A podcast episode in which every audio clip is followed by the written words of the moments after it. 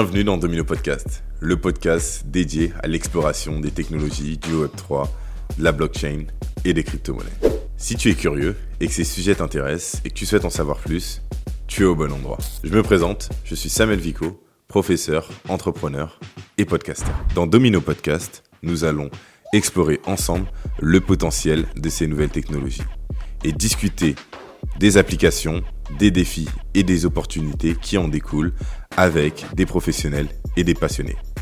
Sans plus tarder, déclenchons l'effet domino. Salut Julien. Salut Samuel. Comment tu vas? Très bien, merci de me recevoir. Tout le plaisir est pour moi. C'est euh, donc aujourd'hui, on est à l'épisode euh, non, vu qu'il y a un hors-série, oui, ça sera l'épisode 10 vu qu'il y a un hors-série. Euh, mais le 11e épisode que je tourne et aujourd'hui, je le fais avec toi. C'est un vrai plaisir, d'autant plus que euh, j'avais vraiment envie de faire cet épisode parce que lorsque je t'avais rencontré la première fois, donc tu étais dans un panel, euh, je trouvais vraiment toutes tes, euh, tes, histoires et ta pédagogie extrêmement intéressantes. Et je me suis dit, lui, je le veux sur le podcast, j'ai envie qu'il nous partage ça. Du coup, nous voilà, quelques mois après, sur le podcast. Merci, merci encore. Et j'espère que bah, je serai le plus intéressant possible. En tout cas, j'hésiterai pas à partager beaucoup. Euh, je m'excuse d'avance si je suis bavard. pas de souci, on est là pour ça. Du coup, on va aller directement euh, là-dedans. Je vais te demander un peu de te présenter, euh, de dire un peu qui tu es et comment tu veux qu'on se rappelle de toi. Eh ben écoute, euh, dans mon quotidien, je suis consultant. Euh, ça fait une vingtaine d'années que, j'accompagne plutôt les, grands groupes français euh, chez cabinet Deloitte. Hein. Je, suis, je, suis, associé en charge des sujets d'innovation. Donc j'accompagne ces grands groupes à intégrer de l'innovation dans leur fonctionnement, que ce soit pour créer des nouveaux services aux clients ou dans leur façon de fonctionner en interne.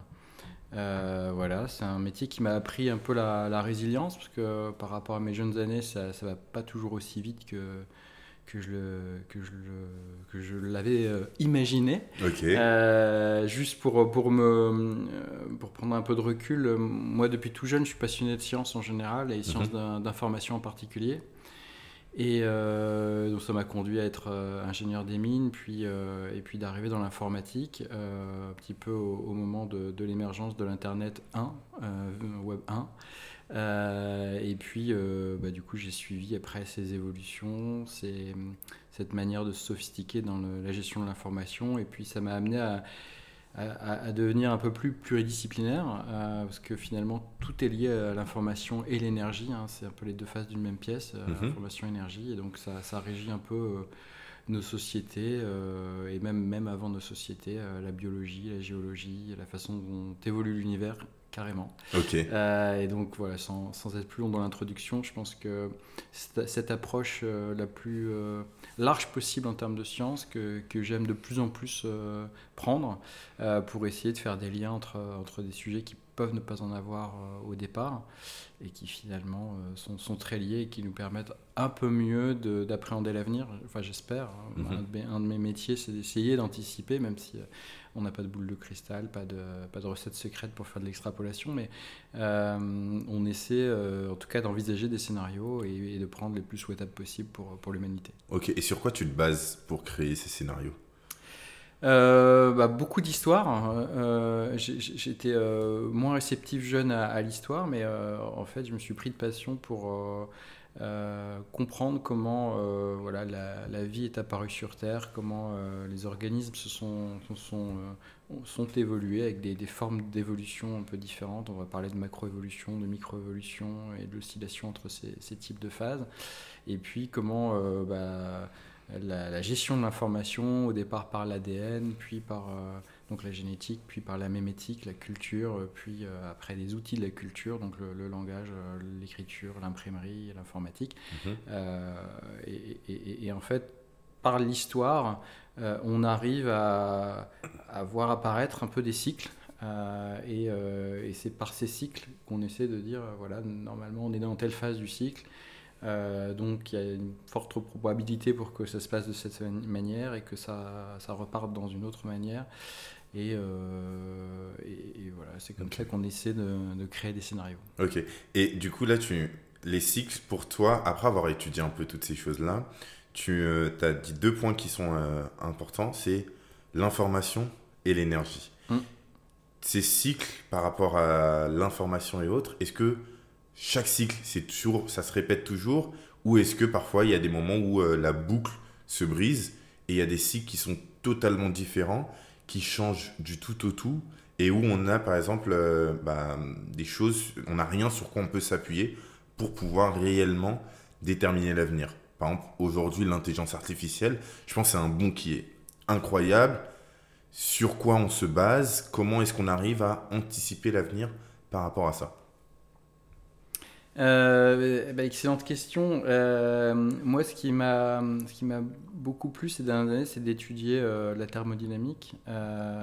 au départ, par François Rodier, qui, malheureusement nous a quittés cet été, qui était un grand chercheur d'astrophysique et, qui, à la fin de sa vie, a fait des liens entre justement la façon dont se structure l'univers et les structures de l'univers, qu'on appelle structure dissipative.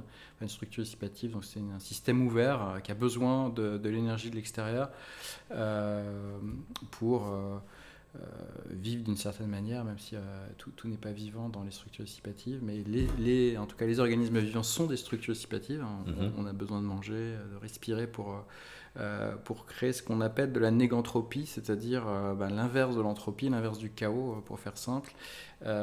donc pour se structurer, pour structurer nos, pensées et, faire en sorte qu'on se sophistique d'une certaine manière. On a besoin d'énergie. Pourquoi? Parce qu'une structure dissipative qui est traversée par de l'énergie, elle, est, elle est souvent, quand elle le peut, hein, quand elle a la, capacité, selon son contexte, elle, a, euh, elle fait ce qu'on appelle de l'auto-organisation, par criticalité pour être exact. Euh, là encore, c'est des, théories longues, et j'espère que les, plus curieux iront voir euh, les travaux d'Ilia Pyrogine, d'Eric Jans, et puis François Rodier que j'ai cité. Mhm. L'auto-organisation, c'est fascinant, pour répondre à ta question, c'est... à la fois ces cycles entre ordre et chaos. Hein, l'ordre amène des, des, structures toujours plus massive, importante euh, euh, et, donc très très ordonnée, très structurée. Et puis mhm. parfois on atteint euh, ce fameux point de criticalité où il y a une sorte d'avalanche. On prend souvent l'anecdote du, tas de sable. Il, se forme, s'il est traversé en gros d'énergie qui tombe comme un, flux de sable, voilà, il se forme dans une petite montagne qui va faciliter euh, la dissipation euh, de cette énergie. Mhm. Euh, mais à un moment donné, il arrive à un point critique où il y a une sorte d'éboulement, d'avalanche. Ça, on ne peut pas le prédire. Donc, pour répondre à tes questions, on ne peut pas exactement prédire quand est-ce qu'il y aura des crises. Mhm. On sait qu'il y a des durées de cycle plus ou moins en train de se raccourcir dans, dans, dans, le, temps si on prend les dernières structures dissipatives que sont nos, civilisations. Donc on, sait qu'à un moment donné, nos civilisations sont arrivées à un niveau d'ordre qui nécessite de revenir à du chaos par une crise. Euh, euh, et, cette oscillation entre ordre et chaos, elle prend aussi le chemin de ce qu'on appelle le, cycle thermodynamique de, de Carnot, euh, Carnot qui a inventé le, moteur à quatre temps, donc quatre, phases de cycle, qu'on voit quand on fait, là je vois le café, quand on fait bouillir de l'eau, donc la casserole sur sur une source chaude, euh, puis une source froide qui est l'air euh, au-dessus, ben, ces deux sources vont former, euh, à partir d'un certain degré de température, gradient de température, un mouvement dit convectif, où on retrouve dans ce mouvement convectif les quatre phases de Carnot, donc le réchauffement en bas, qui fait ensuite une phase d'élévation qu'on retrouve dans la nature, hein, c'est le printemps, l'éclosion, qu'on retrouve aussi dans le cerveau, euh, c'est la, phase active du cerveau. Tout, est lié un peu, est lié à ces quatre phases. Le refroidissement, hein, quand, tu, quand tu atteins euh, le, haut de la casserole et la source froide, et puis après tu retombes, l'eau retombe euh, parce qu'elle est refroidie, et elle retombe dans une phase de déclin. dans les quatre saisons, c'est l'automne fall en anglais, qui vient nourrir en fait une germination, un hiver, un, un réchauffement nouveau du bas de la casserole. Euh, donc cette germination, elle est importante pendant l'hiver pour revenir dans le printemps. Donc On a fait cette boucle. Et le cerveau fonctionne euh, de la même manière avec quatre ondes différentes, quatre ondes cérébrales différentes, dont euh, la phase de crise l'automne qui est pendant notre sommeil profond, où cette crise, elle nous sert à, exploser un petit peu, rendre chaotique ce qu'on a vu dans la journée, mais après pour le retrier en idée pendant, pendant l'hiver et repartir d'attaque pour la journée suivante. Ok, et est-ce que c'est le chaos qui rend les choses résilientes? Oui, le chaos, on peut dire ça. le, chaos permet de passer des, crises inattendues. On peut prendre des grosses structures comme la Chine qui sont extrêmement ordonnées, mais moins résilientes à un grain de sable comme le Covid qui va mmh. complètement les paralyser. là où d'autres empires nations comme l'Inde euh, ont eu euh, dans leur chaos entre guillemets hein, euh, un peu plus de, résilience à, cette à ce caractère exogène qui a été le, Covid dans, dans, les engrenages de, leur mécanique. Donc il y a plein d'exemples. Hein, les, dinosaures qui étaient devenus des très, larges, très larges organismes, bah, ils fonctionnaient très efficacement pour la dissipation de l'énergie parce qu'ils ils en captaient beaucoup de l'énergie en, mangeant notamment. Mm-hmm. mais euh, quand une météorite est, passée par là, voilà, ils ont été moins agiles pour travers, ils n'ont pas réussi à s'adapter à ce changement soudain. Euh, là où d'autres structures beaucoup plus petites, beaucoup plus concurrentielles les unes avec les autres, euh, là où la paternité est moins forte, hein, les, petits organismes sont souvent moins familiaux au sens de protéger la progéniture. parfois ils se mangent entre eux d'ailleurs, mais cette compétition a permet d'être plus résilient face à des choses qui arrivent de l'extérieur. Mais euh, donc les deux sont nécessaires. On parle en biologie de, de K-évolution, euh, la macroévolution, les macro-organismes, et la R, sélection naturelle, donc R plus dans la résilience et, les petites structures.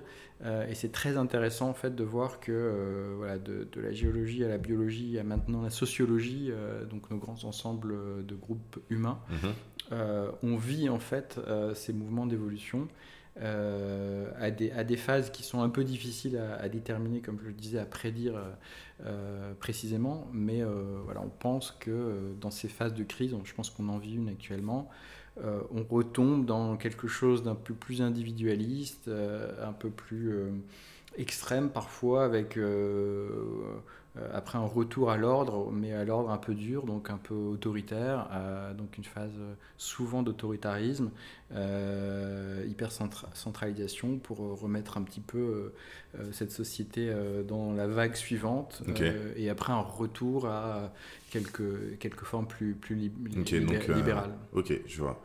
Et on voit bah, ultra passionnant, parce que ça se voit que tu es un passionné de ce type de sujet c'est quoi ton pourquoi? Pourquoi est-ce que euh, toi, Julien, tu t'es passionné de ça et pourquoi tu continues à te passionner de ça? Et où est-ce que ça nous amène? Euh, c'est venu au départ euh, d'un plaisir personnel d'être devant un ordinateur, des, des, premiers ordinateurs. Je remercie mes, mes parents de m'avoir donné ça, puis, puis les premiers accès à Internet. Donc, L'Internet, euh, c'était un moyen justement de me sortir de ma condition un peu euh, seul derrière un écran à, un aspect plus social, hein, de se connecter aux autres. C'est ça qui est, à mon avis, intéressant à poursuivre dans les futures versions d'Internet, ce, caractère social. et donc le pourquoi, bah parce que j'ai été émerveillé euh, de ce qu'on peut faire avec ces nouveaux outils en termes de, gestion d'information, on, y revient. Euh, la gestion d'information toujours euh, à des fins d'améliorer la connaissance hein, et donc créer une forme d'intelligence à la fin, la, nôtre individuelle, mais la plus importante, la collective. Et puis potentiellement, ce qui est merveilleux, c'est se dire que peut-être les futures sociétés seront encore plus éclairées, nouveau siècle des Lumières, peut-être nouvelle révolution des mhm. Lumières, grâce à ces outils. Euh, et euh, voilà, c'est cet intérêt en me disant, tiens, on a déjà vécu des révolutions de culture grâce aux outils.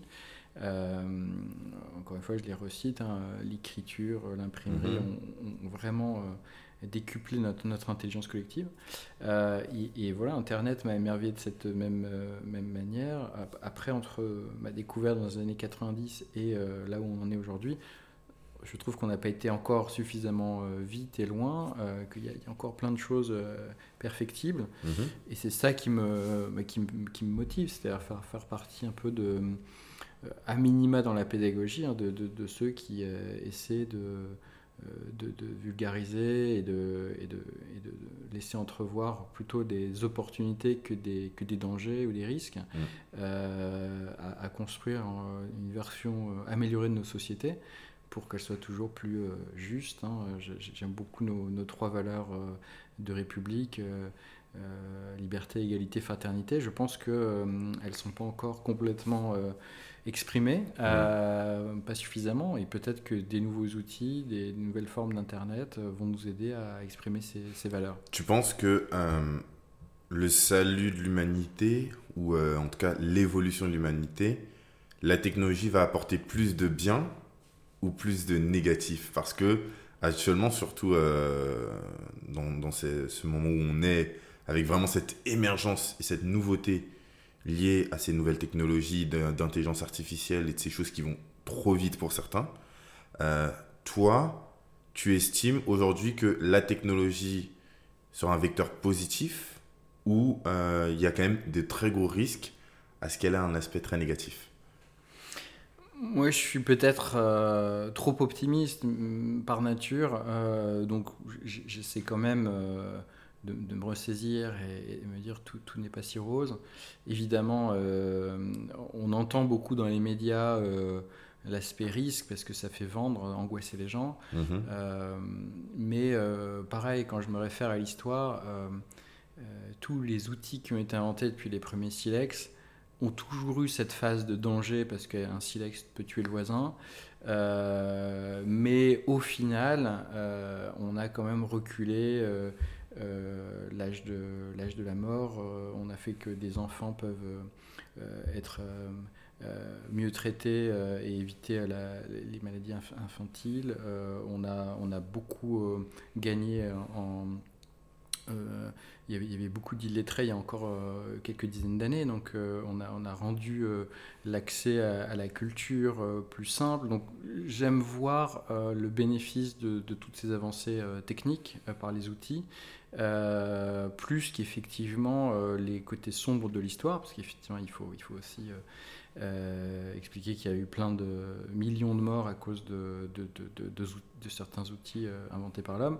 Euh, voilà, mais j'aime à la fin des fins voir un peu le, verre à moitié plein que euh, globalement, même s'il y a encore plein de problèmes à résoudre sur cette planète, euh, on a fait reculer quand même certains, certaines difficultés de l'homme. Encore une fois, je, je, suis vraiment heureux de voir qu'on a, on a quand même augmenté le, nombre de personnes sachant lire, écrire, accéder du coup au savoir, et puis gagner en autonomie. Hein. Euh, il y, a des pays comme la Sierra Leone où euh, des gens arrivent à accéder à Internet et euh, de là, sur YouTube, s'auto-forment en mhm. regardant des, tutoriels et, et les belles histoires d'un jeune qui a, qui a inventé l'électricité dans son village.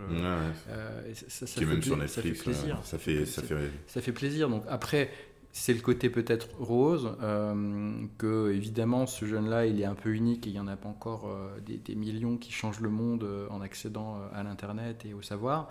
mais, j'aime retenir, encore une fois, j'aime retenir ces, ces, quelques exemples positifs pour qu'on les imite et pour qu'on donne envie, donne envie au plus grand nombre de, bah, de regarder tes podcasts et de, de s'intéresser. J'espère qu'en citant François Rodier, j'aurais pousser des gens à, lire ses écrits qui sont magnifiques. Euh, il explique bien mieux que moi comment de, la biologie à la sociologie, on a, vraiment euh, euh, des, structures qui s'organisent vers le mieux, un côté positif, même si il y a ce mot de criticalité dans l'auto-organisation. Criticalité, c'est qu'il y a des crises qui peuvent quand même nous être fatales. Je ne dis pas qu'on n'aura pas le même sort que les dinosaures, parce que justement on n'aura pas été assez résilient sur euh, bah, la crise qui est devant nous, climatique, euh, euh, énergétique ou d'autres, d'autres crises de, partage des ressources. Mhm. donc encore une fois, je ne veux, pas, je veux pas être dans l'excès de positivisme. On a encore des, des, enjeux forts à, à appréhender. J'espère qu'on surmontera les obstacles qui sont encore devant nous. Euh, et que les outils, les technologies euh, nous aideront à surmonter ces obstacles mieux que si on était euh, juste sans rien, comme on l'était dans, les cavernes il y, a, il y a quelques centaines de milliers d'années. Donc, donc, voilà, il y a, il y a, un côté positif que je veux garder au fond de moi pour bah voilà, me lever de bonne humeur et me dire que même si c'est dur, on va y arriver. Ok. Et du coup, on va passer à la deuxième partie. On va parler un peu plus là de la technologie blockchain, qui est le cœur du podcast. Et euh, on va aborder l'un des sujets principaux, qui est aussi l'identité numérique. À tout de suite.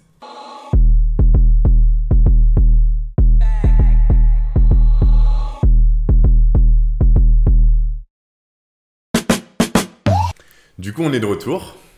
J'en profite parce que euh, on m'a dit de le faire et c'est vrai que je l'ai jamais fait pour vous inviter tous à mettre donc pouce bleu, vous abonner à la chaîne et surtout euh, mettre 5 étoiles sur euh, on devient de plus en plus nombreux sur Apple Podcast, sur Spotify. Donc n'hésitez pas à noter, à mettre 5 étoiles et à nous donner un peu de force parce que c'est comme ça que le podcast va être donné au plus grand nombre.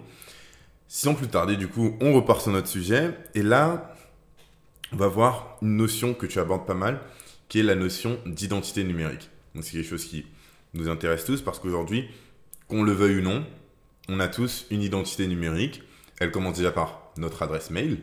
Et, euh, les gens ne se rendent pas compte, mais euh, aujourd'hui, sans adresse mail, on ne peut pas faire grand-chose en vrai parce que tout ce qu'on utilise, que ce soit les réseaux sociaux, on a besoin de notre adresse mail que ce soit même l'accès souvent euh, professionnel dans certaines choses, on a besoin d'une adresse mail.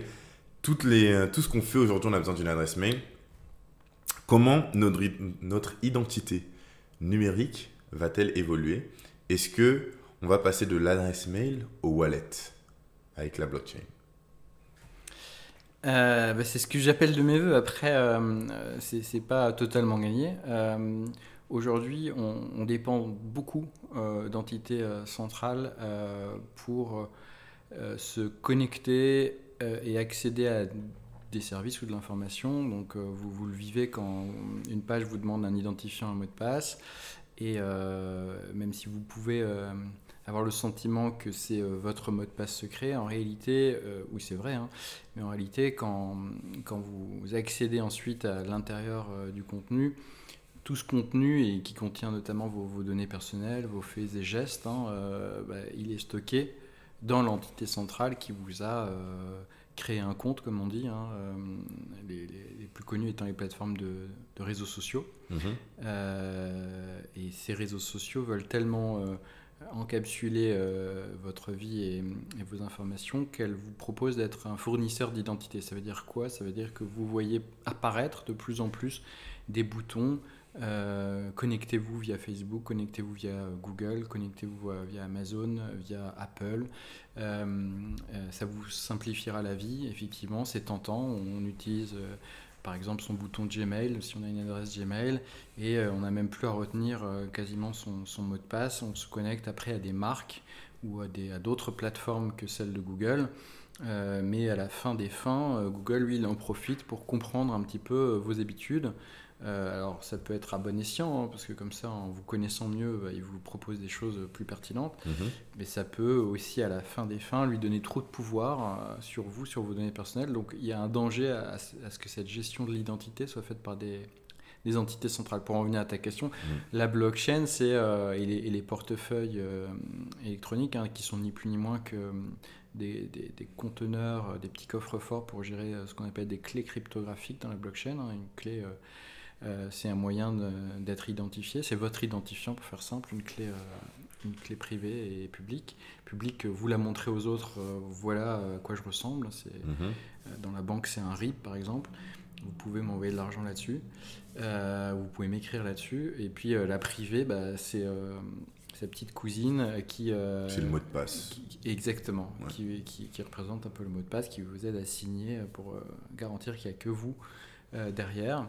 C'est très intéressant parce que dans, les portefeuilles, si, euh, s'ils se développent, si dans, demain dans nos peut-être dans nos téléphones ou dans d'autres euh, petites capsules qui vont, qui vont garder très secrètes ces clés, ben, vous utiliserez ça pour vous connecter à plein de sites, plein de plateformes, plutôt que le bouton. j'ai rien contre les GAFAM, hein, mm-hmm. mais leur bouton à eux, ce qui peut, peut euh, rééquilibrer un peu les forces, les pouvoirs. Euh, on parlera peut-être euh, de géostratégie tout à l'heure. Mhm. et ça me semble important quand même d'avoir ces garde-fous.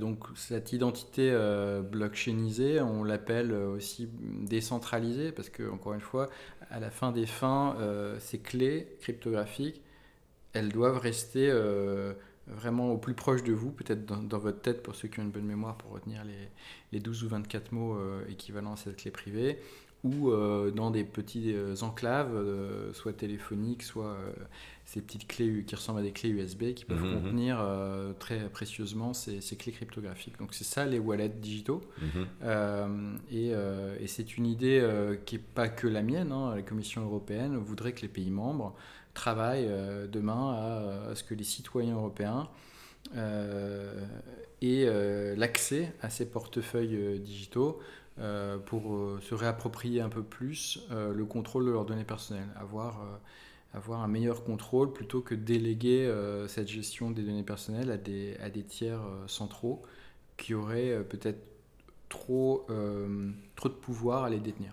Mais l'une des, des problématiques qu'on a aujourd'hui, c'est ça c'est un, beau rêve. Mais euh, ce qui fait qu'aujourd'hui, l'adresse mail et notre identité numérique, c'est la simplicité d'utilisation. À la base, on utilisait l'adresse mail euh, pour s'envoyer des messages, donc il y avait une utilité propre. Et petit à petit, en fait, il y a eu des surcouches qui, ok, connecte-toi à ça, et ça devient ton identifiant, ça devient ta boîte mail, ça devient si. Et il y a une expérience qui est proposée. Aujourd'hui, malheureusement, dans le monde de la blockchain, étant donné que, entre guillemets, on doit refaire la roue, comment est-ce qu'on arrive à créer une expérience pour permettre aux gens de l'adopter? Parce que si, c'est, si ces grosses entreprises, ces GAFAM arrivent à prendre autant de données, c'est parce qu'elles nous simplifient la vie. Et sachant que l'être humain fonctionne d'une certaine manière, c'est qu'il va toujours optimiser, il va toujours chercher là où il y a le moins, il perd le moins d'énergie donc euh, c'est codé dans son ADN. Euh, comment est-ce que il peut faire euh, lorsque l'autre solution qui est soi-disant meilleure pour lui est beaucoup plus complexe et au final met donc en, qu'on appelle ça en, en conflit quelque chose de plus périn mais complexe face à quelque chose qui est beaucoup plus simple et qui lui donne le sentiment pour l'instant d'avoir le contrôle et surtout de pouvoir garder ces données-là. Parce que si il part sur euh, de la blockchain, dit 20 mots, euh, retenir tout ça, et surtout ce qu'on nous dit, c'est que bah, si tu perds ton code, c'est fini, tu as tout perdu. Il y a cet aspect euh, vraiment compliqué par rapport à ce qui se passe dans le monde. Sur le fait de me dire que mais si je perds toutes mes données, je vais être totalement isolé, sachant que notre identité numérique devient de plus en plus importante. Si je peux plus avoir accès à ces services-là, au final, je vais me retrouver isolé juste parce que j'ai oublié mon code et qu'il n'y a pas un intermédiaire pour faire ça.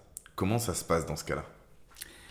Euh, bah, C'est euh, une question importante et, sur laquelle on n'a pas toutes les réponses aujourd'hui. l'identité, derrière l'identité, il y a la notion importante de, liberté individuelle euh, et, de, euh, gestion de la propriété, mhm. droit à la propriété, dans un état de droit. Hein. Euh, et, aujourd'hui, cette responsabilité vis-à-vis de son identité et, les actifs qui, gravitent autour, cette responsabilité, elle, n'est peut-être pas facilement, dans l'état actuel des, des technologies, elle n'est pas facilement utilisable pour parler euh, d'expérience. Effectivement, l'expérience est, trop complexe, pas satisfaisante mm. euh, pour que euh, tout citoyen puisse basculer dans cette autonomie nouvelle hein, qui est trop forte en fait pour lui. C'est-à-dire que tu, tu, parlais de perdre ses clés. C'est vrai qu'aujourd'hui, si toute ta propriété elle réside derrière une petite clé que tu peux très facilement perdre sans avoir de recours comme on a aujourd'hui, si on oublie son mot de passe, on a le j'ai oublié mon mot de passe, renvoie-le-moi, et c'est assez mm. facile. Donc on a, euh, heureusement, c'est une des valeurs des tiers de confiance, c'est apporter, euh, ce soutien, euh, ce côté un peu maternel presque qu'on offre à l'individu, au consommateur. donc ça c'est facile, et tu, disais effectivement, la, la biologie nous a habitués à évoluer vers le chemin le plus facile, où la dissipation énergétique est la plus simple. donc on a des progrès à réaliser. Mais on a des, raisons d'être optimiste parce que, effectivement, ce pouvoir nouveau, qui aujourd'hui est peut-être trop grand, trop de responsabilités avec ce pouvoir, et, et, et, ben on a des pistes pour faire en sorte qu'on trouve des mécanismes où on arrivera peut-être demain à avoir ces capacités à retrouver sa clé même si on l'a perdue, parce que même sans sentir de confiance au centre, on aura peut-être un réseau d'amis qui vont nous aider à reconstituer, si on s'appuie sur eux, euh, cette clé euh, qui a disparu. Mhm. Euh, donc des mécanismes un peu sociaux, où même si j'ai perdu mon identité, entre guillemets, donc j'ai perdu ma, ma liberté dans ce monde de, droit, on, peut peut-être imaginer des, mécanismes tout aussi efficaces que ce qu'on vit aujourd'hui avec les puissances centrales, qui nous, qui nous offrent effectivement beaucoup de confort, tu l'as très bien décrit. Euh, ce confort, on pourra se le retrouver peut-être avec d'autres mécanismes décentralisés, même si il ne faut, pas, euh, faut pas être trop euh, utopiste sur la décentralisation. J'évoquais ces mouvements à travers, depuis la naissance de l'univers, où décentralisation et centralisation sont nécessaires l'un à l'autre, comme hmm. le, yin, le yang, ou comme le chaud et le froid pour créer du vent. on a toujours besoin des deux et il n'y aura ni l'extrême 1 ni l'extrême autre, euh, il y aura toujours un mix des deux. Et, mm. euh, donc du coup, on aura euh, encore des tiers de confiance qui pourront partiellement, sur certains usages, avoir des, nouveaux rôles. et puis, on gagnera en indépendance sur d'autres anciens rôles, notamment peut-être la détention de certains actes de propriété, certains droits, en s'appuyant sur des réseaux de pair à pair, donc vraiment beaucoup plus diffuser euh, le, risque que mhm. euh, le, le, centraliser. Parce qu'un tiers peut se faire attaquer. Hein. on a vu des, des, tiers de confiance, euh, même très très très forts, parce qu'ils ont des moyens, mais quand même se faire dérober bah, des clés. donc ça arrive, et ce risque-là, on peut peut-être le, diminuer en, en décentralisant. Ouais. Donc il y a la décentralisation de la technologie, mais au final, la décentralisation peut être aussi parce que dans nos euh, sociétés aujourd'hui occidentales, on est extrêmement individualiste, individuel, euh, beaucoup plus mis sur l'individu. Est-ce que aujourd'hui cette, euh, cette notion liée à la décentralisation va permettre au final à l'homme de se réouvrir à ses pairs, à sa société et d'avoir aussi cette notion un peu d'interdépendance au travers des autres, si j'ai bien compris, c'est ça mm, mm, Exactement. En fait, euh, tu, as, tu as raison de souligner que l'identité seule, euh, si on la traite euh, qu'au sens individuel, elle, elle, va à l'extrême de, des valeurs de droite qui sont l'extrême libéralisme où effectivement c'est chacun pour soi. Mm. c'est pour ça qu'il faut toujours rappeler nos trois valeurs. Effectivement, il y a la liberté en premier, liberté de droit de propriété. Après, à l'autre inverse, à l'autre extrême, à, gauche, euh, il y a la valeur d'égalité quand même, mhm. euh, où euh, on doit être tous égaux face au droit. Et là, la blockchain apporte aussi des solutions avec la notion qui est complémentaire à la clé. Hein. La clé, c'est l'identité, mais il y a aussi la notion de, nœud de réseau. C'est-à-dire qu'aujourd'hui, bah, les, données sont stockées dans des grands data centers mhm. qui, appartiennent beaucoup à des big tech. Bah, peut-être que demain, dans ces petits objets ou même dans des choses encore plus petites, on recréera aussi euh, le stockage, l'hébergement euh, de façon très décentralisée et on aura tous l'égalité presque euh, de pouvoir jouer un rôle dans, un réseau de pair à pair. Hmm. Là où on joue moins de rôles aujourd'hui avec ces puissances centrales. Donc ça c'est la deuxième valeur importante à l'extrême gauche qui est l'égalité. Et puis il y a une valeur aussi très importante qui est la solidarité. Hmm. Et ça c'est une troisième notion des blockchains, donc j'ai parlé des clés, j'ai parlé des nœuds, il y, a une, notion logique au milieu qui est, euh, on l'appelait smart contract avant, euh, moi je préfère euh, parler de, de, règles auto-exécutées, règles sur lesquelles on se met d'accord pour recréer aussi de la solidarité, parce que la solidarité par exemple c'est l'assurance, c'est faire en sorte que des gens qui ont un, jour un coup du sort, de la malchance, quelle qu'elle soit, bah, qu'on soit tous solidaires, qu'on recrée mmh. quand même euh, une humanité.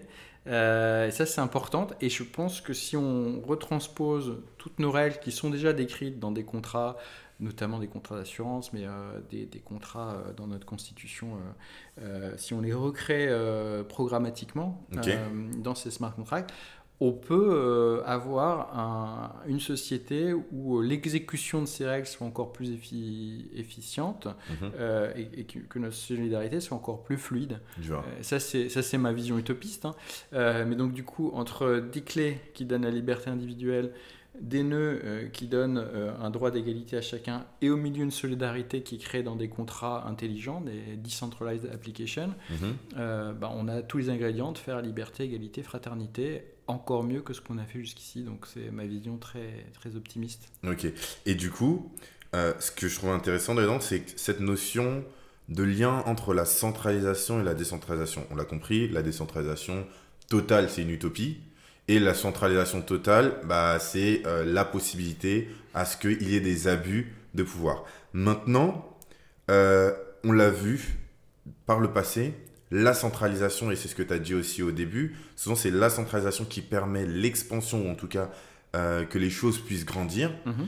Et ensuite, euh, est-ce que la décentralisation n'est pas l'aspect euh, qui va permettre soit de le rendre plus résilient, ou là on est arrivé à un stade où la centralisation est telle, elle nous a permis de faire des bons.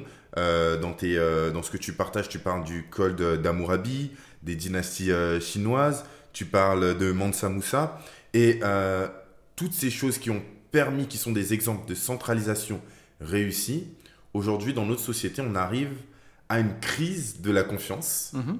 liée à cette centralisation. Est-ce qu'aujourd'hui la décentralisation, c'est la solution pour faire le prochain bond? Oui, euh, c'est euh, si, tu reprends effectivement tous ces exemples et je te remercie effectivement d'avoir d'avoir lu euh, quelques-uns de mes posts.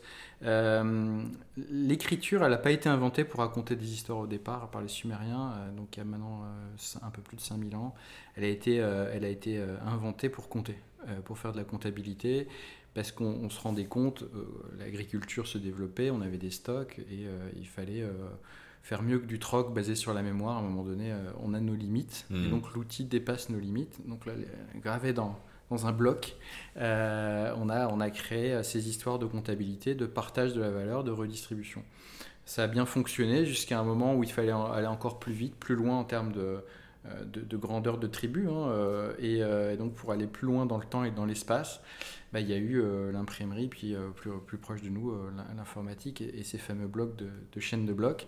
je pense qu'effectivement, à chaque fois, on a oscillé à 12e, 13e siècle, les banques italiennes qui ont effectivement rendu possible des, des les grands voyages, l'expansion du royaume, les échanges avec l'extérieur de l'Italie, mhm. euh, parce qu'il fallait financer ces aventures. Hein. L'assurance, c'était, on appelle ça le crédit de, grande aventure à l'époque. Mhm. Euh, et, la financiarisation, elle est très décriée, mais elle permet quand même de prendre du risque euh, et du coup d'explorer toujours plus loin. Et, et, donc, on a ces cycles où on a besoin parfois euh, de centraliser les moyens euh, pour sauter plus loin, euh, encore une fois dans l'espace, dans le temps. et puis parfois revenir quand même à de la localité, de la proximité et à l'individu au bout du bout. parce que, comme je, l'évoquais, hein, l'un et l'autre sont sont liés, euh, décentralisation, centralisation, et, et, avancent euh, l'un avec l'autre avec des, phases d'oscillation. Donc là, on est peut-être arrivé à un excès de centralisation de pouvoir mhm. euh, qui peut devenir un peu dangereux ou en, tout cas générer certains risques. et, donc, on, on, peut repenser un peu nos outils pour que l'individu quelque part, euh, se réapproprie euh, certaines libertés individuelles, hein, de, de, de, garder euh, certaines parties de sa valeur pour lui seul et pas dépendre toujours d'une puissance centrale pour retrouver la valeur qu'il avait créée dans son travail, mmh. dans ses faits et gestes. Donc ça peut être important quand même cette redistribution du pouvoir à des, à, des, moments de notre histoire même si encore une fois, euh, ça va, ça vient, euh, et c'est des mouvements naturels. Là, tu, tu m'as parlé de, euh, de, liberté, et c'est vrai que l'un des rêves qui est partagé dans la blockchain, et en plus, un des exemples que je donne souvent, c'est les États-Unis, ça a toujours été un pays de liberté, jusqu'au moment où la sécurité rentre en jeu. Et pour des raisons de sécurité, aujourd'hui, on restreint nos libertés et on ne nous permet pas d'avoir autant de liberté. On le voit avec la SEC aux États-Unis qui, euh, qui actuellement euh, a une politique assez euh, virulente face aux, aux crypto Mhm. et à la, à la technologie de la finance décentralisée. Mhm. On le voit aussi un peu partout où, par rapport, pour garder de la sécurité, la liberté, où est-ce qu'on on met le curseur entre liberté et sécurité? Que- Comment on fait? Comment on, fait le, comment on coupe la part en deux? Bah, là encore, il y, a des, romans qui ont des décennies hein, qui le décrivaient euh, très bien, euh, Le meilleur des mondes ou euh, 1984, euh, qu'on peut créer des, des formes de paradis artificiels euh, qui en fait sont l'enfer. Euh, parce que prive, prive l'individu de ses, libertés euh, essentielles, individuelles, euh, sous couvert du meilleur des mondes, de lui apporter l'abondance, et, et le, bien-être. En réalité, il est privé de, tout choix, il n'a plus de libre arbitre. Donc il faut éviter ces scénarios qui ont encore une fois été écrits il y a longtemps, et en même temps, euh, qui peuvent être tentants, parce qu'effectivement, euh, euh, dans, certains quartiers aux États-Unis, on voit, on voit des, tensions de- depuis longtemps, mais réapparaître parce que la drogue, etc. Et, et donc, on a des gens qui se disent ah, ben, finalement, je préférais qu'il y ait euh, une, su- une super surveillance euh, parce que je me sentirais plus rassuré. Et, euh, ce que vivent aussi beaucoup de concitoyens chinois, c'est que ça, ne, leur dérange pas plus que ça ait cette hypersurveillance, ça, les rassure. Après, encore une fois, cette tentation, il faut, il faut toujours la, modérer au regard du risque de cette hypersurveillance qui, qui, qui- va, qui va être cristallisée entre les mains de juste quelques personnes euh, qui peuvent, même si euh, au départ elles sont très bienveillantes, euh, peuvent, avec ces super pouvoirs, se laisser tenter à faire des bêtises, des choses moins nobles. Donc, donc il faut... les, les- puissances américaines, les GAFAM sont peut-être pleines de bonnes intentions. je ne les juge pas finalement sur des, des plans machiavéliques, mais, euh, mais peut-être que même sans le vouloir, accidentellement, ce- cet excès euh, de centralisation pourrait euh, être euh, à l'origine de, de, de, euh, de grands, grands désastres euh, dans la privation de liberté. Donc euh, donc c'est pour ça que il faut trouver des outils qui contrebalancent. en Comment fait, on les trouve, ces, outils? Que- que- Ah. que- que- Comment, on- de manière pratique, comment est-ce qu'on euh, coupe la poire en deux? Bah, je pense que depuis euh, finalement l'invention de, si on ne va pas trop loin en arrière, l'informatique, euh, euh, euh, dans les années 50, ou même, même un petit peu avant, on avait Alan Turing qui, qui nous expliquait que l'informatique c'était à la fois merveilleux mais à la fois un risque, hein, comme tous les outils, et, que, et que du coup il fallait avancer, certes, dans ces progrès d'outils, euh, mais à chaque fois au regard euh, euh, de l'éthique et, de la, protection de notre humanité. Donc je pense que on apprend en, en expérimentant. Malheureusement, on ne peut, pas toujours effectivement tracer des, droites d'extrapolation et, savoir ce qui va se passer. Donc il faut être modeste par rapport au progrès. hein. C'est vrai que quand on, dans toute l'histoire de l'humanité, à chaque fois, les, les- les innovations ont toujours été rejetées euh, massivement quand elles remettaient euh, en cause la, la gouvernance. On se souvient du rejet euh, massif de l'écriture, au Mhm. départ par Socrate qui rejetait ça et pensait qu'on allait oublier de penser et de retenir. Pareil pour l'imprimerie, massivement rejeté. C'est le les- principe même que décrit Schumpeter sur le fait, au début, c'est ri, moqué, ensuite craint, et après ça devient une évidence. une évidence et effectivement on a des empires entiers euh, qui ont chuté parce qu'ils ont rejeté ces, ces innova- ces innovations. On peut citer l'empire ottoman qui, était euh, très puissant mais qui a rejeté l'imprimerie. Ça remettait en, question l'ordre établi, la façon dont on transmettait le savoir à l'époque. Euh, et, pour ces mêmes raisons, aujourd'hui l'informatique et plus récemment la, blockchain et sa décentralisation sont rejetés puisqu'effectivement on remet beaucoup de choses en question. Mhm. Euh, des rôles, euh, le, le- le rôle des États, le rôle des banques centrales. euh, Et hum, je pense pour répondre à ta question, co- comment on améliore bah, Il y a eu un mouvement, donc je parlais de la, la naissance de l'informatique, mais très vite après, en fait, il y a eu des gens qui ont vu le côté négatif de l'informatique, de cette hyper-transparence, donc hyper-surveillance. Donc il y a eu ce mouvement qu'on a appelé CryptoPunk, avec un manifesto dans les années 80, si je ne dis pas de bêtises, qui décrivait qu'à minima, il fallait chiffrer, il fallait éviter que tout soit transparent, parce qu'effectivement, il n'y aurait plus d'intimité. Hmm. donc on a vu apparaître PGP et des, belles inventions de, chiffrement.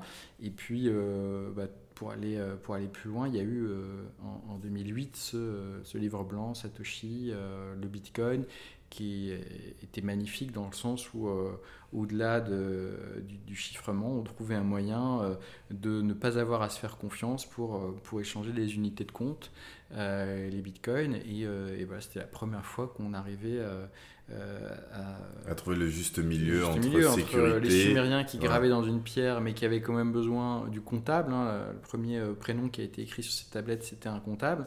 Mhm. Et donc, ils jouaient ce rôle de tiers de confiance. Et bah, chez Deloitte, on est bien placé pour ça, parce qu'il y a quasiment 200 ans, on a créé l'audit aussi, qui était euh, un nouveau métier, audit externe. Donc, on, est tiers de confiance et on va certifier des comptes. Et, là, on se pose des questions de, de ce rôle-là, puisque nativement le registre décentralisé, euh, qui est aussi un réseau, parce que pour la première fois quasiment de l'humanité, on a deux fonctions.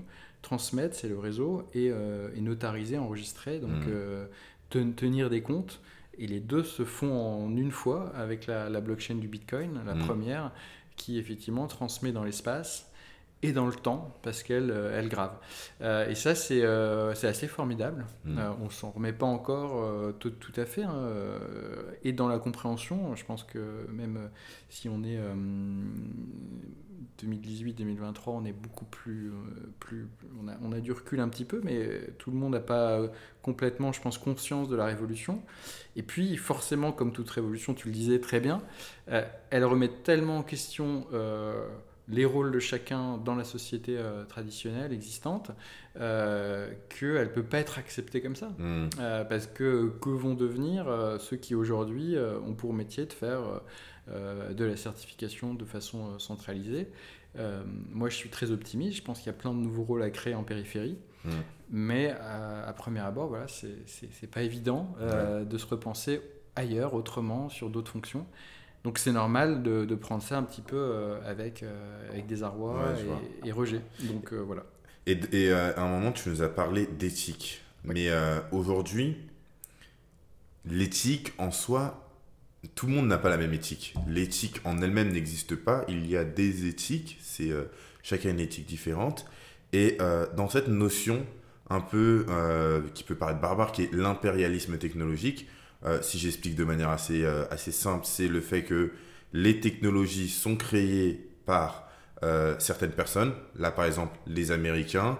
de manière un peu plus précise, si on voit, c'est des Américains de la Silicon Valley qui sont en règle générale des hommes blancs, pour certains cisgenres et judéo-chrétiens.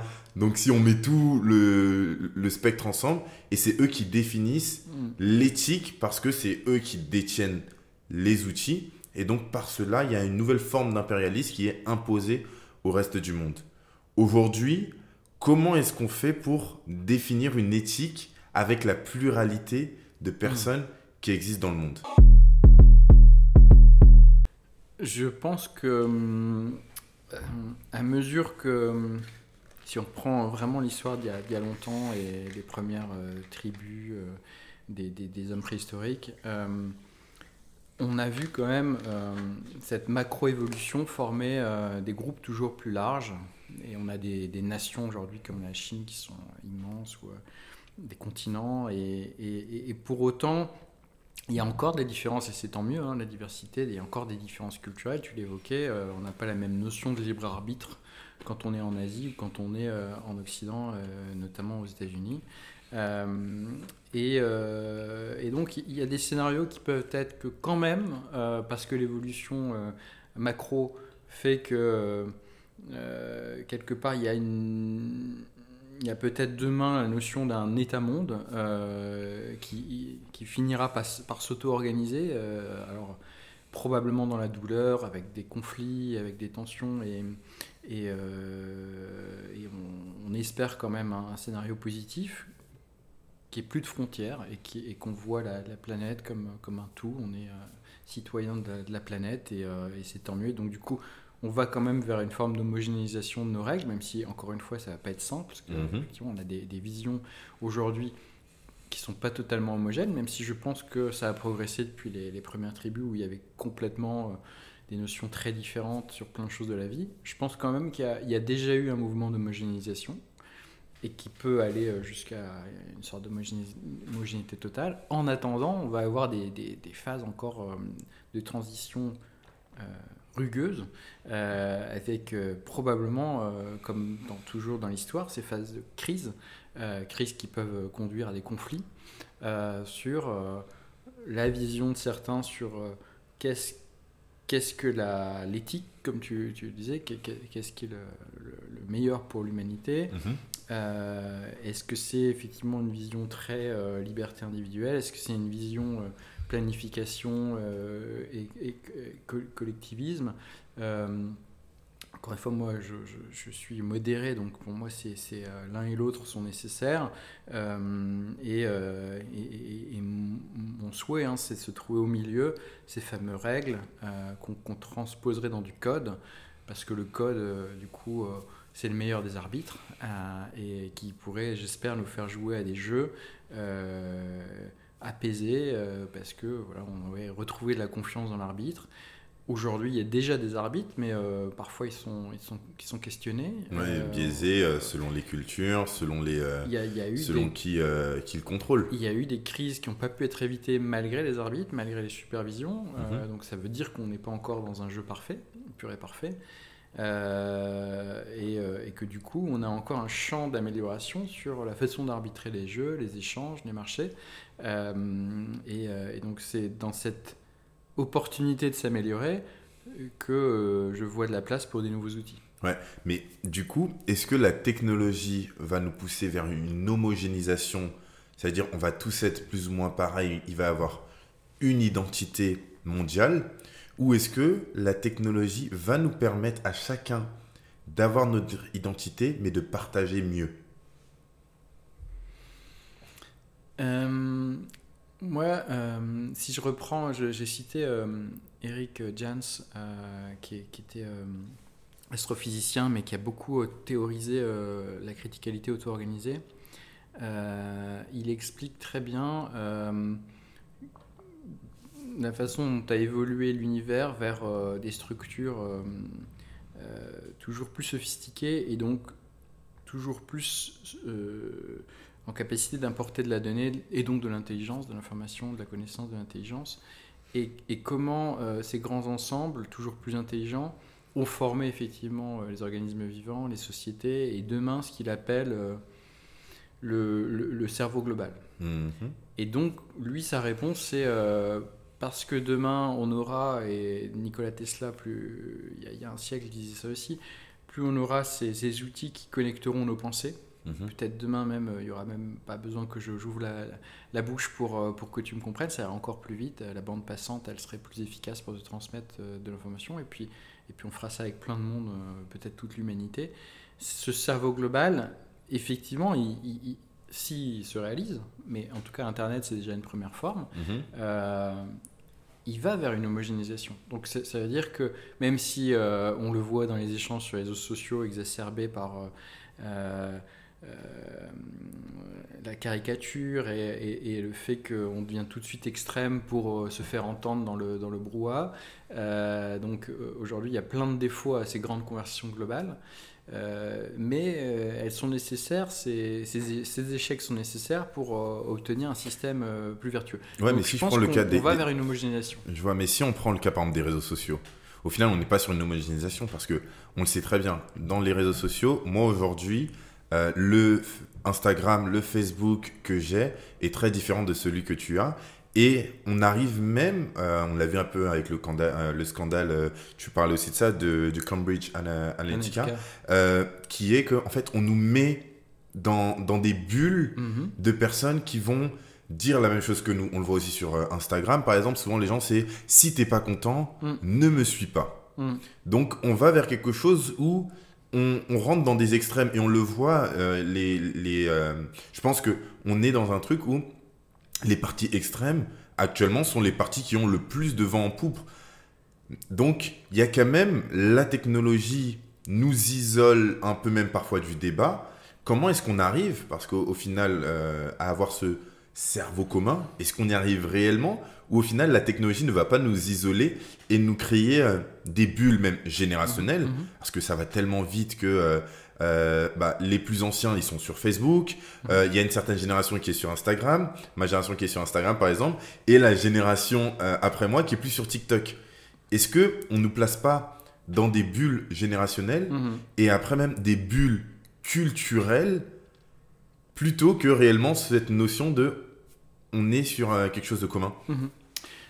Euh, oui, les, les, outils euh, accélèrent en fait les évolutions. Et donc, ces évolutions, qui, je, je, le répète à chaque fois, sont des mouvements à la fois d'hyper homogénéisation, grosse structure, et l'instant d'après, euh, chacun pour soi et les petits organismes concurrents les uns des autres. Euh, aujourd'hui, cette phase euh, d'archipélisation, telle que le décrivent certains sociologues, on la, on la vit parce que les outils ont accéléré le fait de créer des petites communautés et euh, chacun pour soi presque. En tout cas, cette fermeture aux autres. Quand on est dans une communauté, parfois on peut être fermé à la communauté voisine. Pour autant, euh, euh, je veux être encore une fois euh, dans mon optimisme peut-être démesuré, mais mhm. je pense que la, les, les, progrès que je vois, hein, il y, a une initiative pour ceux qui, veulent chercher, s'appelle Tournesol. c'est des chercheurs en, mathématiques, des, brillants chercheurs euh, qui euh, travaille justement exactement sur ce que tu évoques, le, problématique des bulles, euh, le fait qu'aujourd'hui, les algorithmes qui sont développés par les puissances centrales, les big tech, bah, il faut s'en sortir, s'en extraire.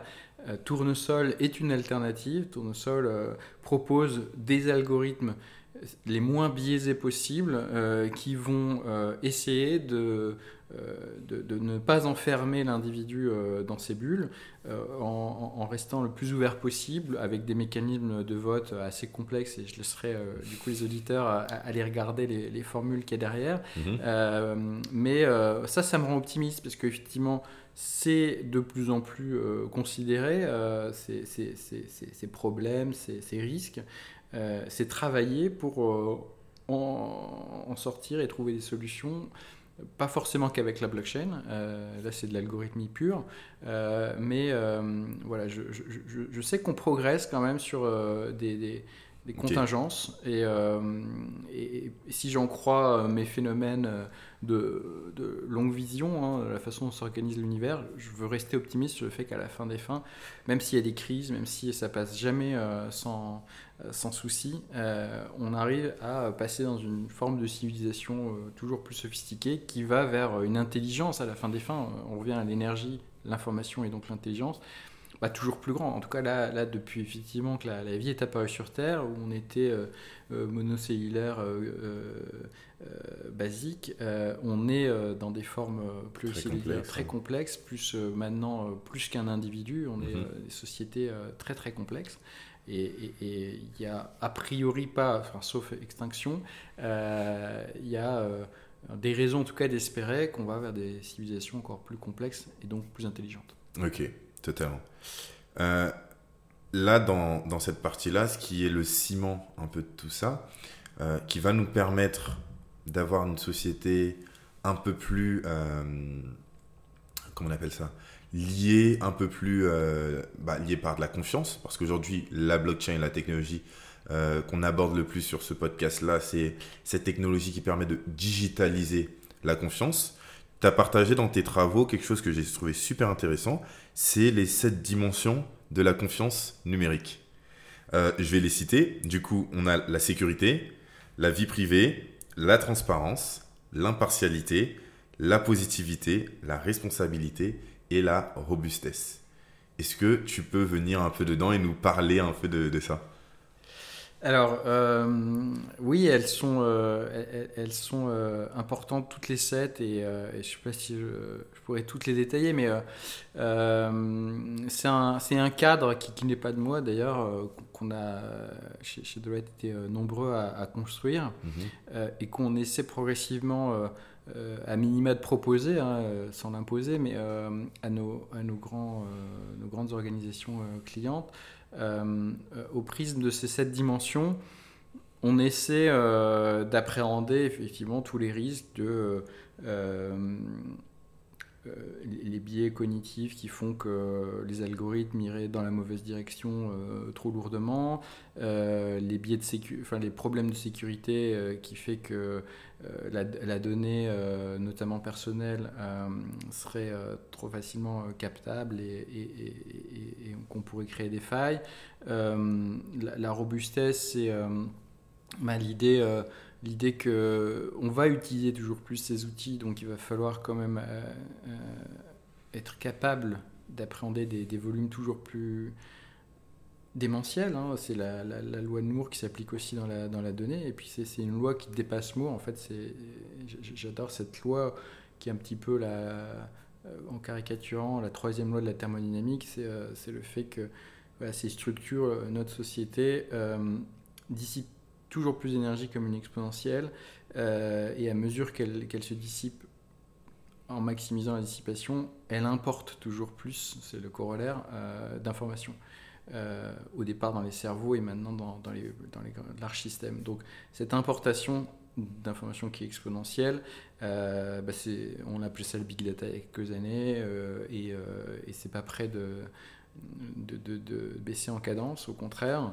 Euh, donc c'est un, point très important, c'est la robustesse euh, des systèmes. Euh, et, et, là, on en voit parfois la limite. On se dit non, on va, on va, faire, on va faire face à un mur pour plein de raisons. et jusqu'ici, on a toujours réussi à casser ces, ces plafonds de, de, verre. Et c'est tant mieux, parce qu'encore une fois, c'est ce qui nous amène vers une super intelligence. Mm-hmm. pas que organique, je pense, avec, avec ces outils. Euh, et puis, euh, ben, on a parlé de positivité, durabilité. C'est vrai qu'aujourd'hui, euh, ces, ces, plafonds, on, nous cite souvent le plafond des ressources. oui, c'est c'est vrai qu'on a trop peu pris en compte la, la, finitude des ressources terrestres. Je pense que ce qui est infini, c'est l'intelligence. En tout cas, c'est ce que je veux, ce que j'aime à, penser. Euh, et, que cette infinité de connaissances qui, va, qui, est, encore à aller chercher, à extraire, comme, comme on extrait euh, de, l'énergie, va nous aider à, probablement dépasser ces limites finies de la, Terre en allant chercher dans l'espace tout, tout, ce qui nous manque. Parce que pour le coup, Créer une économie de la connaissance. Lui, il est infini. L'économie de la connaissance, elle est infinie. et, et, du coup, c'est le côté positif, durable euh, qui, euh, bah, qui doit s'accélérer par les outils. Je pense qu'on on a, très peu pris nos transitions euh, sociales, environnementales, parce qu'on les raisonne toujours avec les mêmes schémas, presque les mêmes outils. on veut faire de la finance durable avec les mêmes instruments financiers. Je pense que la décentralisation et les, les, nouvelles formes d'échange, les nouvelles formes de valeur aussi, hein, si on revient à la à l'histoire de la valeur qui est, qui est en fait, là encore une fois, la transformation énergétique. C'est ça la, mhm. valeur, on, tend à l'oublier. Est-ce que tu peux te détailler un peu ça, cette partie? Tu avais, avais, pas mal parlé de ça la dernière fois et j'avais trouvé ça très intéressant. Sur qu'est-ce que la valeur? Parce qu'aujourd'hui, la blockchain, c'est juste une technologie qui permet de transmettre de la valeur de manière digitale. Mais du coup, qu'est-ce que la valeur?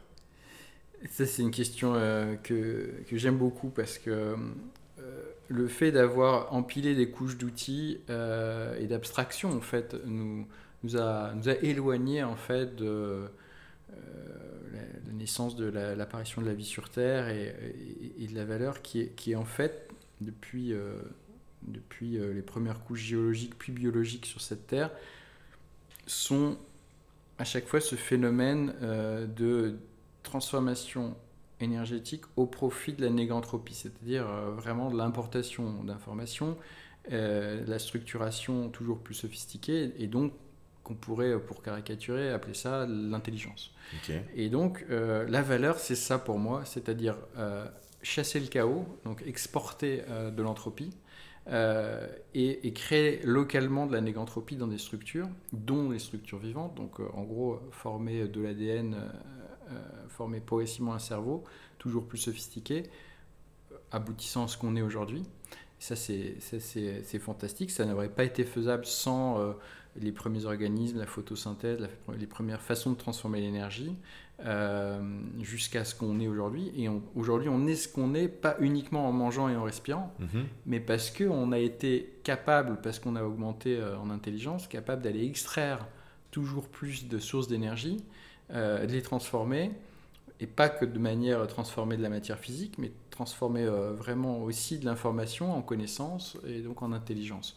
Euh, et c'est ça la valeur, qu'elle soit artistique, quand un artiste part du chaos, ordonne une œuvre euh, et crée, pour un être vivant ce qu'on appelle le, bien-être tout simplement. Mmh. C'est-à-dire que l'ordre rassure un individu, c'est-à-dire que le, brouillard, le chaos, ça, ça crée de l'anxiété. Euh, et un être vivant, il va toujours rechercher là où c'est le plus clair, là où c'est le plus compréhensible pour lui. Euh, et donc, il va, sans le vouloir, en fait, il est tourné vers euh, une forme d'entropie diminuée. et c'est pour moi, c'est ça la valeur. C'est créer localement, au sein de l'individu, au sein du groupe, au sein de la société, de la négantropie. C'est ça la valeur. Et c'est pas les couches qu'on a accumulées qui rapportent ça juste à l'argent. Au capital, euh, et ça, ça c'est oublier en fait que à la base, la transformation énergétique au profit de l'information, c'est ça la création de valeur. Ok. Que fait euh, Bitcoin en faisant de la preuve de travail, ou quand on taillait les silex, on travaillait et on pouvait échanger ce, travail parce qu'on en a la preuve, voilà, il est bien mhm. taillé, j'en ai la preuve, tu me l'échanges contre une, autre valeur. Donc ça, c'était euh, les premières formes dans les sociétés primitives euh, d'échange de valeur, donc preuve de travail contre euh, une forme de, rémunération qui est euh, le gibier ou le, le fruit qu'on a été cueillir. Et puis progressivement, on l'a un peu oublié, cet effort, cette transformation énergétique, parce qu'il y a eu des couches d'abstraction qui font qu'aujourd'hui, on pense que la dernière couche, c'est l'unité de compte qui est l'euro pour, pour les Français ou le, le, dollar pour les Américains, et que c'est uniquement ça la valeur, c'est ça qu'on mesure. Donc si on, si on remonte le fil et qu'on se dit non, la, la, valeur, c'est juste créer localement de la négantropie, mhm. et on est tous d'accord avec ça, que ce soit euh, un tout petit être biologique ou euh, ce qu'on est devenu, euh, bah, ça, peut nous aider à nous tourner vers les vraies transitions, vers de la régénération sur Terre, l'économie régénérative. Et je souhaite que du coup des, des monnaies ou des jetons euh, nous permettent de, voilà, de, de, transférer euh, dans le temps, dans l'espace, euh, ces notions de, de valeur qui sont proches des valeurs physiques. si, tu me permets de redire ça avec des mots un tout petit peu plus simples, c'est tout à l'heure, au tout début, tu nous avais partagé le fait que on est des êtres qui se nourrissent de choses extérieures pour pouvoir, entre guillemets, vivre c'est la valeur, c'est la capacité à pouvoir transformer de manière efficace de l'énergie extérieure de sorte à ce que ça puisse nous nourrir. Donc, transformer le chaos en bien-être, transformer euh, quelque chose de brut en quelque chose de nourrissant pour nous ou quelque chose de simple pour nous, transformer une expérience en émotion, c'est grosso modo, c'est la capacité à transformer qui apporte de la valeur. Absolument. Donc là, tu cites les besoins vitaux, et puis après, euh, comme on, l'espace a fait en sorte que le mouvement euh, s'accélère toujours plus sans ralentir, c'est-à-dire qu'on ne peut pas, dans la, troisième loi, se dire on a les besoins vitaux couverts et on s'arrête là. Mmh. On, va, on va juste, euh, en gros, manger, dormir et, et, être ensemble, ça ne suffit pas ce qui, ce qui, ce qui nous fait courir, c'est accéder à du savoir. Hmm. C'est-à-dire baisser l'angoisse de ne pas savoir l'avenir. Le but ultime, c'est le savoir. C'est l'intelligence. Le, but ultime de l'homme, c'est l'intelligence. dans certaines religions la conscience. Ok. Euh, et, et, c'est ça, cette fameuse courbe euh, de, transformation énergétique qui aujourd'hui euh, aboutit à une société qui dissipe 10 000 fois plus euh, par unité de, masse hein, euh, mhm. d'énergie qu'un soleil. C'est-à-dire qu'on prend un kilo de notre société, donc un kilo qui est constitué euh, d'hommes et d'outils de notre société. ce, kilo-là, il dissipe, il transforme 10 000 fois plus d'énergie que notre Soleil, par, unité de masse, donc en kilogramme, on va dire. donc, on, a réussi à faire plus efficace parce qu'on s'est outillé. C'est-à-dire qu'un organisme vivant seul, lui, il, est, il est déjà plus efficace qu'un Soleil mais on a fait ces effets de levier que tu, évoques. Le levier, c'est des outils. Euh, et, euh, et, et, cette courbe, en fait, depuis euh, les premières structures, hein, qui étaient les particules élémentaires et les grands magmas de, galaxies, les grands ensembles, bah, évoluent pour donner naissance aux, enfin, aux galaxies, aux étoiles, aux planètes, puis à ce qu'il y a sur les planètes, alors en tout cas la nôtre, des couches biologiques, après les couches géologiques, et après les couches biologiques, les, les couches euh, de connaissances. Euh, certains appellent ça la, la no. Euh, le terme m'échappe, mais une couche au-delà de la biologie qui est la gestion de la connaissance. Et c'est vers ça que cette transformation toujours plus rapide de l'énergie tend. C'est-à-dire on a l'ADN qui était bien utile pour stocker euh, l'information, mais qui avait ses limites d'aller lentement. Euh, il fallait attendre 100 000 ans, euh, un million d'années pour avoir une mutation. Mhm. on a eu le cerveau qui a permis d'aller un petit peu plus vite, beaucoup plus vite. Et puis après, on a eu le langage, l'écriture qui ont permis aussi d'aller plus vite dans l'importation d'informations. Et il nous faut d'autres outils pour aller toujours plus vite vers cette recherche de conscience, mais là, connaissance et conscience. Mais là, est-ce qu'on va peut-être pas trop vite? Euh, là, on va arriver un peu vers la fin, mais est-ce qu'on va peut-être pas trop vite? Parce qu'il y a beaucoup de gens qui sont perdus, notamment là avec l'arrivée de l'intelligence artificielle. Effectivement, les médias mettent des gros titres pour, parce que c'est ce qu'ils vendent, mais il y a quand même des personnes euh, qui se disent bah moi je vais plus servir à grand chose parce que l'IA peut faire mon métier. On a des films euh, qui, euh, prédisent un peu tout ça, notamment Matrix, qui est l'un des sujets qui est énormément abordé euh, lorsqu'on regarde bien ça. Comment est-ce que... quel est l'avenir de ça? Et étant donné que c'est ton travail, d'ici un an, comment est-ce que tu vois les choses évoluer? Si on se revoit dans un an, où est-ce qu'on en est? Et euh, d'après toi, quels sont les, euh, les challenges auxquels on va devoir faire face? Alors, euh, je, je, pense que on est dépendant des outils depuis, depuis très très longtemps, hein, depuis mhm. peut-être qu'on a ces fameux silex.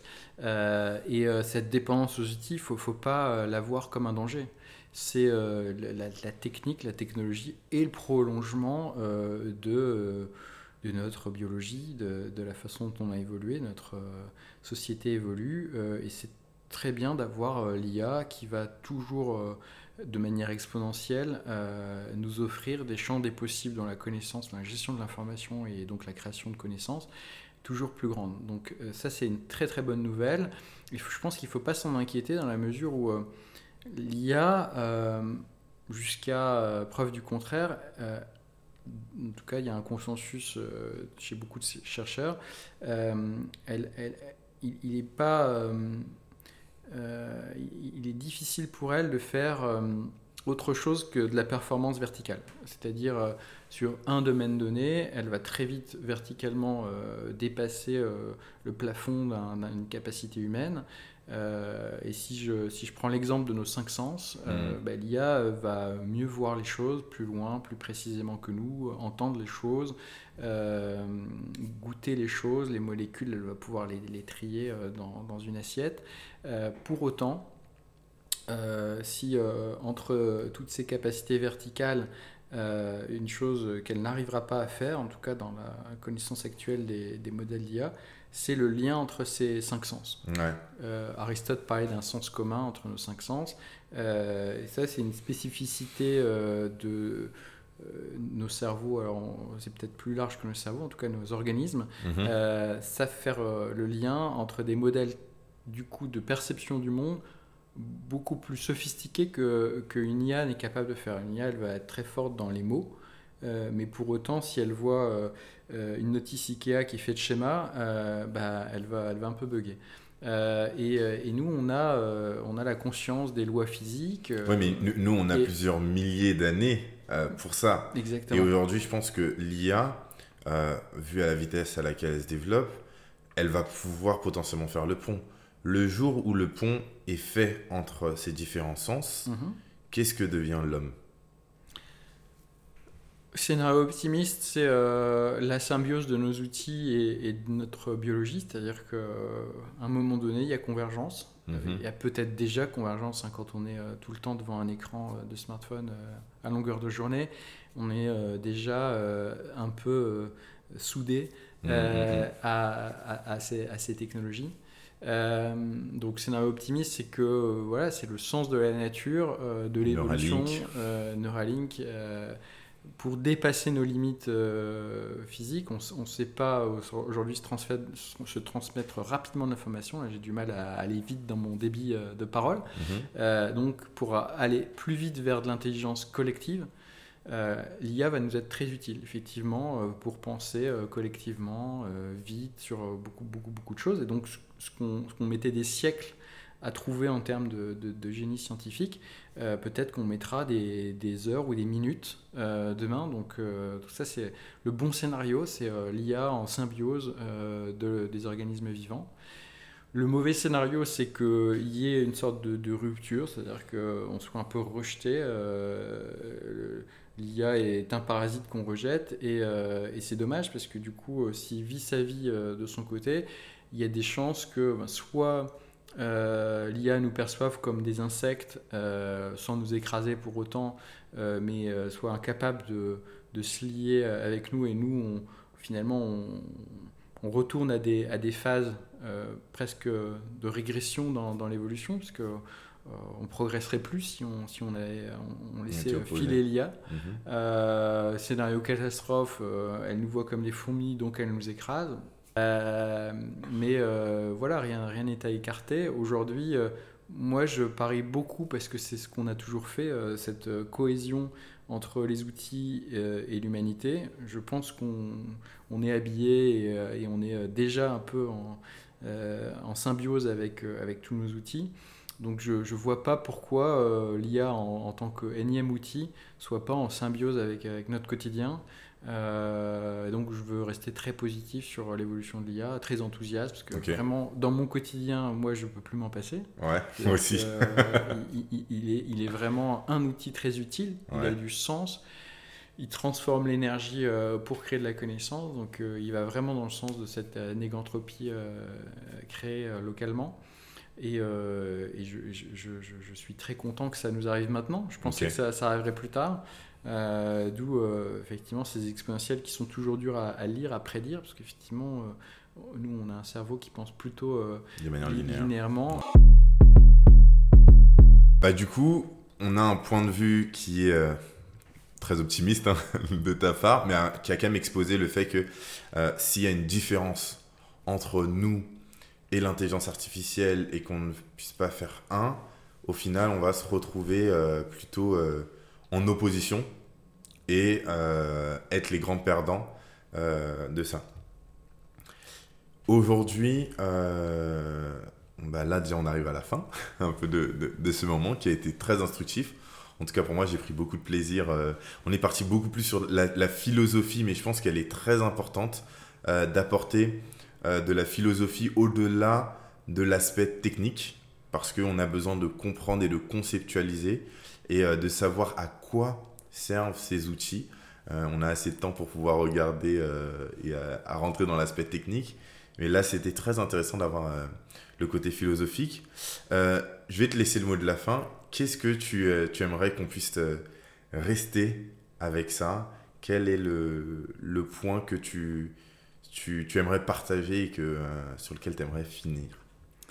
Mais, bah, je te remercie déjà, Samuel, de m'avoir laissé une longue parole. J'espère que je n'aurai pas à embêter tout le monde avec euh, beaucoup de physique, de thermodynamique. Euh, je sais que c'est parfois rebutant.